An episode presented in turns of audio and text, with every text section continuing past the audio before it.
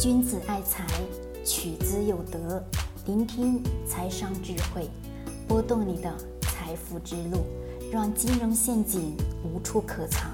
大家好，欢迎收听财德商学线上音频课。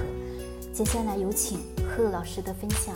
成熟企业、成熟的人与投资的思考。我们今天讲讲这个话题，其实这个话题很有意思。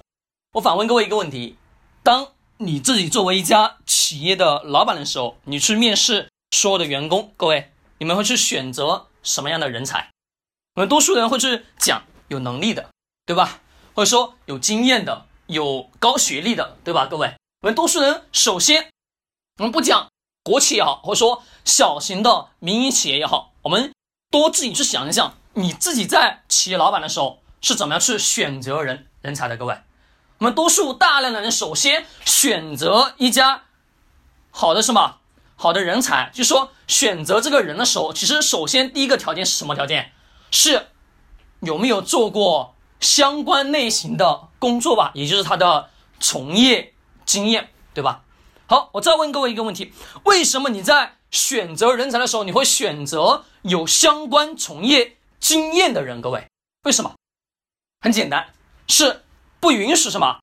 你那个小白到了我这个公司来之后，到我公司来，我需要什么？花大量的时间、大量的经验去培养你成为一个人才，对吧？对于这个领域非常非常的清楚、非常明白，对不对？是的，没错。我们经常在我们老话里面有句话，不能叫老话，叫的什么？我们中国几千年到今天为止，有一直有一句话叫“隔行如隔山”。对，没错。你想想，在另外一个行业当中，另外一个领域当中，虽然说同行业，但是不同领域，你会发现这两个人他们所接触的知识体系、所做的工作可能相类似，但是他们与人什么打交道的那些人群是不是会不一样？对吧？是的，完全是不一样的。我们拿行业来讲，拿银行来讲，各位，银行的很多的。岗位职责是不是每个岗位职责都是不一样的？对的，都是不一样。有信贷专员，对不对？有什么？这边做企业的贷款的，也是每个岗位每个岗位是不是不一样。虽然他们是属于同行业当中，但是你会发现，他们每个人所处在的那个位置的标准，所需要的技能是不是都是不一样的？对呀，不一样的。你们去来问银行的柜台的那个小姐姐，那个女孩子。你问他，他懂不懂信，懂不懂借贷、信贷的东西？我可以告诉各位，他几乎不怎么懂，可能只懂什么一点点。但是更多的、更详细的企业贷款等等等等，他懂吗？不懂。为什么？因为很简单，在他所在的那个领域当中，在他所在的那个岗位，事实上他干嘛？不需要吧？不需要去了解那那么多，你够用就好了。只在这个最基础的知识面这个角度，我们去思考。我们作为企业老板，在招聘员工的时候，招人的时候，是不是会去首选是有经验的吧？对，有经验来说，那么有经验，你到我的公司来，是不是能立马的走马上任吧？对，就不需要我企业再花人力、时间、人力成本去培养你吧？花时间、花精力去培养你，慢慢把你从这另外一个行业拉到这个行业当中，慢慢去熟悉吧？对，需要时间、需要成本的。对于企业来讲，各位，我干嘛要去选择一个新人呢？我何不如去选择一个有经验的？多数人会直接选择一个有相关从业经验的人，或者说直接从事这个领域的人吧？没错吧？是的。好，就是因为这个基数的原因，就让我联想到在我们做企业投资的过程当中所出现的问题。那么，企业投资，我们多数人或是讲，我一定当然是选择什么？刚刚上市的企业，我一定在干嘛？去选择这家企业刚刚是成立不久，或者说这家企业在市场爆发的阶段，认为是有成长性的行业，或者说选择有成长性的公司。那各位，这两个做一个对比哦。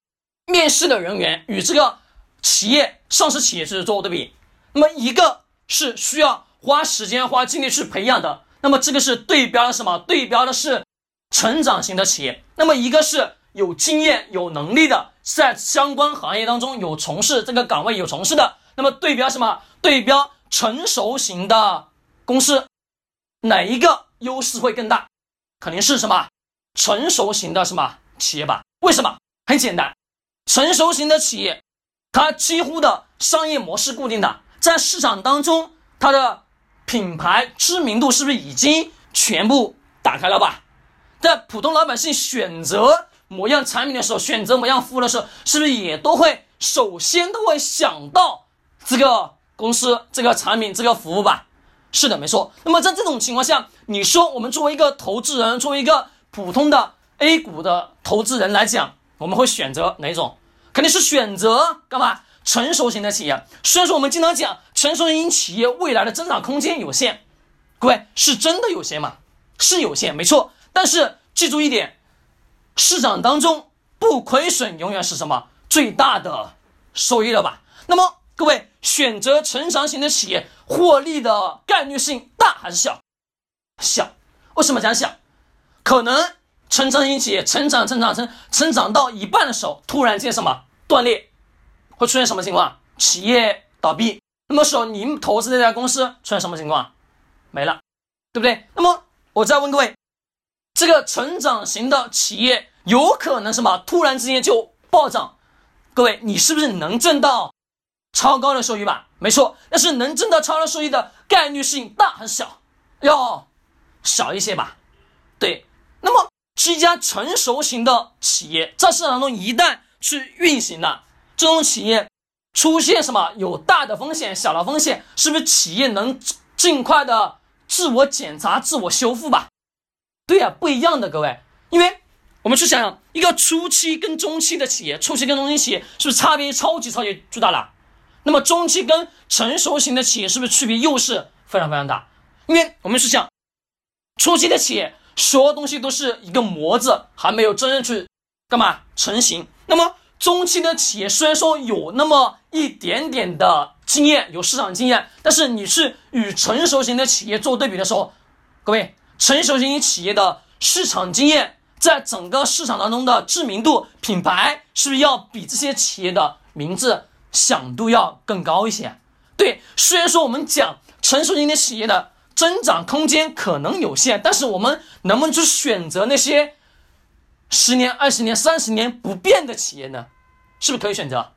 那么未来它只要在这个区间内，这个企业内在价值在不断不断增长。就可以了嘛，对不对？千百年了不会被淘汰的企业就行了呀，各位。我们不看那么长，不看几千年，不看几百年，我们看五年好不好？看十年行不行？可行吧？十十年、五年的大的方向，我们总能判断得到吧？是的。那么在投资当中呢，其实你面试的人选择什么有经验的，那么你投资企业呢，也就是如此，你是选择什么？成熟型的企业对于你来讲，你把风险降到最低，你选择有经验的、有从事过相关工作的人员去为你打工的这么一个人，也是在减少企业的亏损吧？我选择成熟型的企业，也是在降低我投资的风险，对不对？没错。那么这两个做一个简单对比，你就很清楚知道我们在投资当中。到底应该去选择什么样的企业？